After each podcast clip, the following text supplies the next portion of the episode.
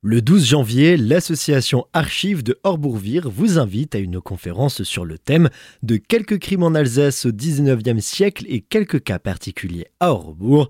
Ça se passe à 20h15 à la salle Vire. Je suis en compagnie de l'animateur de la soirée, Jean-Marc Lalevé, qui est administrateur de la Société d'histoire du Val et de la ville de Münster, pour en parler. Bonjour. Bonjour.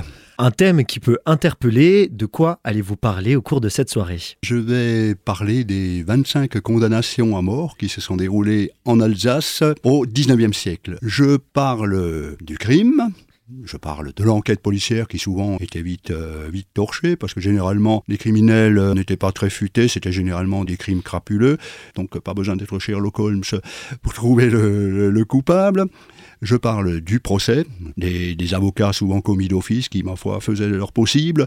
Lorsqu'ils arrivaient à, épargner la tête d'un de leurs clients, c'était considéré comme une victoire, même si ensuite c'était les travaux forcés à perpétuité. Je parle du bourreau aussi, qui a un rôle très important dans ces histoires. Je parle aussi de la foule, la fascination qu'exerçait sur les gens de l'époque une condamnation à mort. Ça durait 10 secondes. Hein. Il y avait des, endroits comme à Ensisheim, il y avait 6000 personnes qui ont assisté à une condamnation à mort je parle aussi de la presse de l'époque qui relatait les condamnations à mort dans les détails. Aujourd'hui, plus aucun journal, plus aucun journaliste ne pourrait se permettre d'écrire, de relater euh, une exécution publique euh, dans les mêmes termes que leurs anciens collègues du 19e siècle. Alors pourquoi est-ce que je trouve ça très intéressant Parce que les faits divers, c'est quelque chose qui passionne euh, les foules encore aujourd'hui.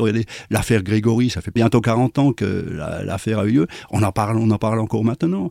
L'affaire Xavier Dupont de Ligonnès, ça, ça passionne les foules. Je, crois qu'il existe même maintenant des, associations d'enquêteurs euh, amateurs qui se sont mis en tête euh, de mener leur, propre enquête. Vous avez d'ailleurs sorti un livre sur le même thème, ce thème de la décapitation, de la peine de mort. Est-ce que c'est quelque chose chez vous qui a une importance ou qui vous passionne plus que d'ordinaire? Oui, j'ai découvert ça en écrivant un, précédent livre euh, qui s'appelait Mes chemins des croix et en effectuant des, recherches dans les journaux de l'époque, le courrier du Bas-Rhin, le courrier du Haut-Rhin, le, courrier d'Alsace, le glaneur du Haut-Rhin, etc.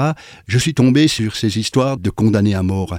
Au début, je me suis dit, est-ce que ça mériterait que je les recense, que je les regroupe tous dans un livre? Bon, j'ai beaucoup hésité et puis finalement, euh, je me suis dit que oui quand même, parce que même si ces gens-là ont souvent des consonances terriblement alsaciennes, j'ai fait des recherches de mon côté et j'ai trouvé un Lalebé qui avait tué sa femme et j'ai trouvé un Lalebé qui était victime aussi. Donc moi j'en ai conclu qu'on n'est pas responsable des, actes de ses ancêtres.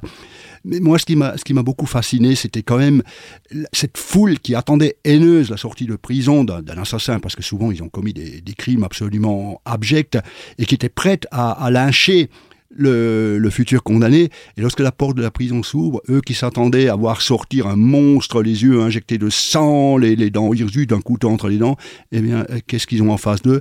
Un jeune homme, tout timide, euh, tout penaud. Souvent, ils disaient même que c'était des beaux jeunes hommes. Et Soudain, l'attitude de la foule change et elle se prend même de pitié pour le futur condamné. Et je crois que c'est un des aspects qui m'a le plus fasciné. Et donc, pour en apprendre un petit peu plus, on se donne rendez-vous euh, vendredi 12 janvier à 20h15. C'est ça. Merci beaucoup Jean-Marc Lalevé. Merci à vous.